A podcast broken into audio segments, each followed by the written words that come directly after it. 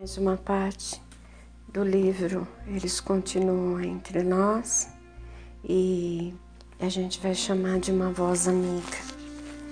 Essa parte do livro se refere ao meu filho Adilson, uma vivência que eu tive com ele quando ele era muito jovenzinho ainda.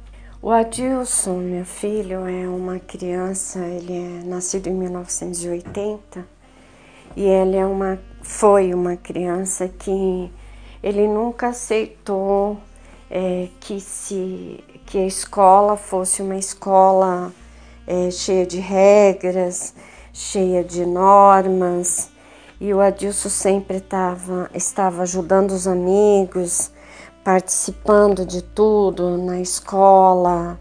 É, mas quando ele foi para o colegial, quando iniciou o colegial, ele estava numa escola muito repressora e ele já estava com, na idade de 13, 14 anos e ele estava trabalhando já com o avô e com o pai dele e ele tinha aulas durante a manhã e trabalhava no, no período da tarde. E ele já tinha disciplinas e regras, é, não impostas, mas de um aprendizado, de crescimento é, para uma pessoa. Na, a nossa intenção era que ele crescesse, que ele tivesse um crescimento com maturidade, para que ele soubesse, mesmo que ele não se casasse, tomar conta da própria vida, financeiramente e também sabendo cuidar dele mesmo, é, lavar sua roupa, é, suas peças íntimas, seus tênis, arrumar o quarto, saber lavar uma louça, saber cozinhar alguma coisa, porque nós sempre partimos do princípio com ele de que se ele tivesse uma esposa um dia que fosse amiga e companheira e fizesse tudo isso por ele e para ele, para a casa dele, seria ótimo. Mas se também essa esposa quisesse compartilhar com ele as tarefas de casa, ele também saberia como fazer. Ou se também algum dia ele resolvesse que ele moraria fora da nossa casa, ele saberia como cuidar de, do lugar onde ele fosse morar e dele mesmo. Então nós o colocamos para trabalhar já bem cedo. E o Adilson ia na, no colégio e eram, eram regras muito repressoras e opressoras. E o Adilson é até hoje muito alegre, muito brincalhão. E os professores na época é, falavam para ele: por que você não tem os cadernos em ordem? Ele falava: porque eu sei a matéria. E aí os professores é, tiravam nota dele por ele não ter os cadernos em dia. E eu era chamada à escola constantemente. E ele vivia dando os cadernos que eu comprava para que ele pudesse colocar a matéria em dia para as amigas, para as colegas de sala de aula. É, uma delas é filha de uma amiga minha querida até hoje, a Vanessa. E ela, eles colocavam os cadernos dele sempre em ordem para ele. E um dia o professor me chamou e falou para que ele ia fazer uma prova para o meu filho e que se ele não tirasse 10, ele ia dar um zero de bimestre para ele porque ele nunca tinha o material em ordem e que o meu filho tinha apostado com o professor que ele tiraria 10 e que se ele não tirasse 10, o professor então desce para ele o zero bimestral. Mas, como o professor quis me participar isso, me chamou à escola. Eu fiquei completamente transtornada e aborrecida porque o Adilson tinha aprontado mais esta na escola. Eu sabia da evolução espiritual dele, eu sabia que ele não se comportaria normalmente na escola como outras crianças. Inclusive, a filha dele hoje, a Isabela, é uma menina exatamente como ele era na escola. Uma excelente aluna, só que Isabela tem o material dela escolar completamente em ordem, o que ele não tinha. Mas a Isabela, como pai, ela termina muito rapidamente toda a matéria dada pelo professor, é, faz toda a tarefa, faz todos os exercícios, tem notas excelentes e depois fica brincando e conversando com os amigos de sala de aula, igualzinho o pai dela fazia. E eu, naquele tempo, eu tinha uma amiga, uma vizinha, que eu gostava muito dela, eu morava em São Paulo, na capital, que ela ia na igreja, na congregação, congregação cristã. E ela me falou, Beth, é, está aborrecida com isso, é, com o Adilson, porque ele está aprontando na escola? Então vamos, vamos até na igreja, vamos pedir a palavra. Vamos ver o que, que Deus fala para você a respeito disso e a respeito do seu filho. E eu pensava em mudar ele de escola, porque ele só me pedia para mudar de escola. E eu falei, tá bom. E fui com ela no culto da igreja. E ela me deu um véuzinho que era para pôr na cabeça para fazer oração. Que eu tive esse véuzinho comigo muitos anos. E eu, à noite, antes de me deitar, eu coloquei esse véuzinho na cabeça, é, me ajoelhei do lado da cama e pedi muito a Deus, pedi muito a espiritualidade, muito ao anjo da guarda do meu filho e ao meu anjo da guarda, que me ajudassem que eu tivesse clareza e lucidez do que fazer com com meu filho com relação à escola. E me deitei para depois de rezar e me deitei para dormir. Quando eu acordei fora do corpo no meio da noite com uma mocinha é, de sainha é, escura e blusinha branca um véuzinho na cabeça e ela me disse assim: o espírito de uma moça, tá, gente? E ela me disse assim: Oi, eu vim orar com você. Você pediu ajuda para o seu filho e eu vim até aqui para orar com você para que você tenha solução. Levanta. Aí eu levantei em espírito, me ajoelhei junto com ela ao lado da minha cama e nós oramos pedindo clareza e lucidez do que fazer com relação à escola do meu filho. No outro dia, eu, me, eu acordei depois disto e me lembrando exatamente dessa projeção astral, porque foi uma projeção astral, e me lembrando desta amiga querida, a quem eu sou muito agradecida muito, muito, muito, muito agradecida.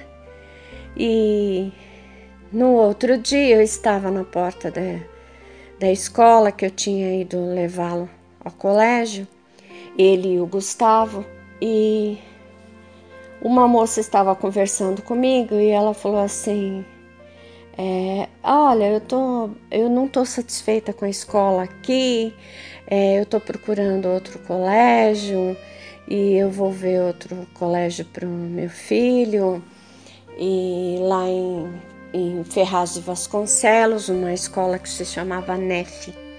Eu nem sei se existe essa escola ainda. E eu falei, nossa, que coisa é interessante, porque eu também estou procurando uma escola para o meu filho, porque meu filho também não está contente aqui. Aí ela falou, ah, vamos dar um pulo lá comigo. Eu falei, você está indo é, de ônibus? Ela falou, estou. Eu falei, então vamos de carro comigo. E nós fomos. É, fui conhecer a escola, conhecer os professores, a direção da escola e me apaixonei pela escola. Me apaixonei pela escola. É, voltei para casa muito contente, preparei, é, me preparei para conversar à noite com meu marido a respeito de mudar meu filho de escola antes de falar tudo com meu filho. E quando no período da manhã, perto do almoço, meu filho chegou da escola, ele me falou assim: "Mãe, eu fiz uma aposta com o professor de que se eu não tirasse 10 na prova de matemática, ele me daria zero de bimestre. Eu falei, então, né, meu filho? Mais essa para minha cabeça, para mim me preocupar, né? Ele falou: Não, mãe, não se preocupa, eu tirei 10 de bimestre, de bimestre. eu fiquei com 10 de bimestre. Eu falei: Adilson, não é possível, você tirou 10 na prova? Ele falou: Mãe, eu falei para o professor que eu sabia toda a matéria. Independente de ter o caderno em dia, eu sabia a matéria e eu tirei 10. Ele falou: Eu tô com um bilhete para a senhora ir até a escola amanhã. E no outro dia eu me apresentei na escola e realmente ele tinha tirado 10. E uma das professoras é, da escola veio conversar comigo muito estupidamente e falar que o meu filho brincava muito com os amigos na sala de aula, que ele ria muito, e que ele nunca tinha material escolar em ordem, que os, a, ela era uma professora de artes, que os cadernos de, de, dele de arte nunca estavam em ordem, e como eu, uma, uma pessoa que era artista plástica, não tomava conta disso.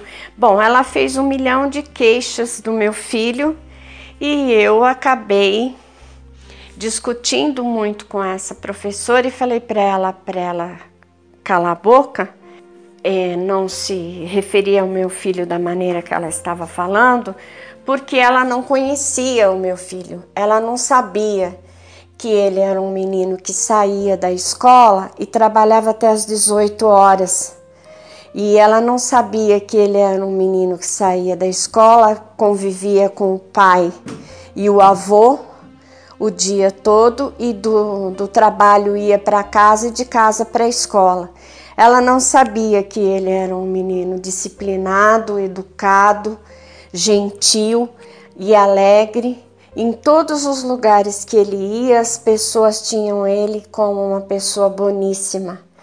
Falei para ela, ela não sabia que um dia que um pai de um aluno estava com uma madeira muito grande na mão para acertar a cabeça de um aluno que tinha falado bobagem para a filha dele, meu filho Adilson tinha conversado com esse pai, falado para esse pai que ele não destruísse a vida dele por causa de uma bobagem que um moleque tinha dito, tirou a mão, esse, esse pedaço de madeira da mão desse pai e esperou até que ele fosse embora da porta da escola para tranquilizar a amiga da escola.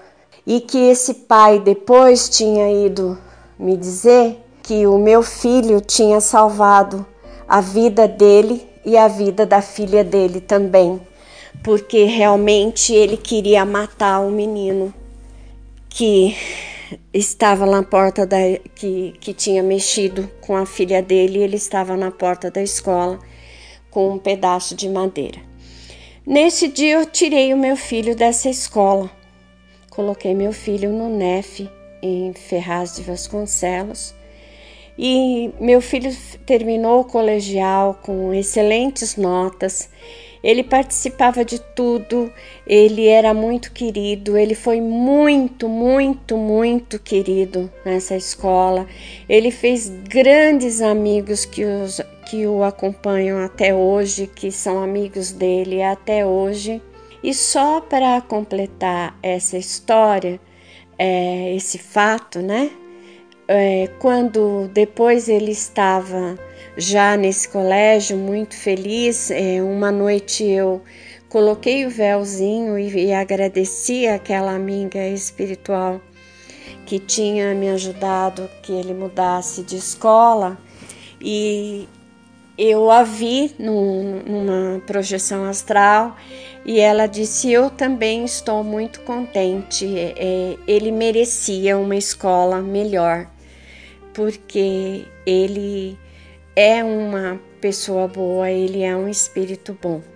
Bom, é, passado é, tudo isto, é, todos esses eventos, é, todas esse fato de da projeção astral ter me dado clareza e lucidez para a mudança de escola dos meus dois filhos, porque eu acabei tirando também o Gustavo da mesma escola, que estavam os dois na mesma escola.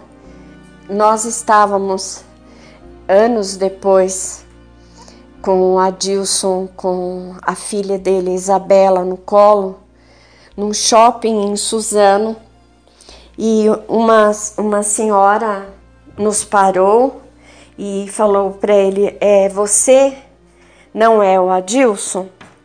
E meu filho falou: Sou. Ele falou, ela falou: Você foi meu aluno. Aí ele olhou e falou: Ah, professora, que bom!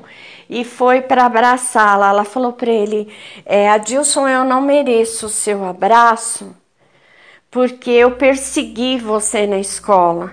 Eu fui uma péssima professora de artes para você. Eu sei que eu persegui você na escola e eu sempre pedi a espiritualidade, porque eu sou espírita, e pedi a Deus que um dia eu pudesse encontrar você e te pedir desculpa por tudo o que eu fiz e pedir desculpa à sua mãe da maneira que eu me referi a você na escola. Eu falei, eu nem me lembrava mais disso. Ela falou, mas eu nunca me esqueci.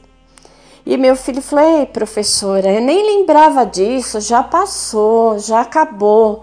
E ela abraçou muito o meu filho, conheceu minha neta, Isabela, é, pegou Isabela no colo e beijou muito a minha neta e saiu de perto da gente chorando e falando que aquele seria um dia de agradecer. Então, é, os mistérios, às vezes, que às vezes a gente acha que as coisas não estão acontecendo como a gente gostaria que fosse, eu entendo hoje como fossem desvios de percurso para que aconteçam coisas melhores. Ah, meu filho não estava satisfeito na escola, ele foi para uma escola melhor, a espiritualidade orientou, ajudou, apoiou, acompanhou.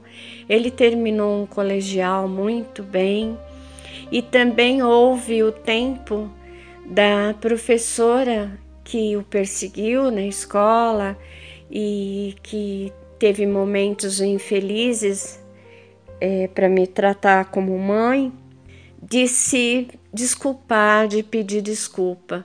Então, Deus tem caminhos maravilhosos, Ele não caminha por linhas tortas, Ele caminha com linhas de bênçãos, de carinho, de proteção.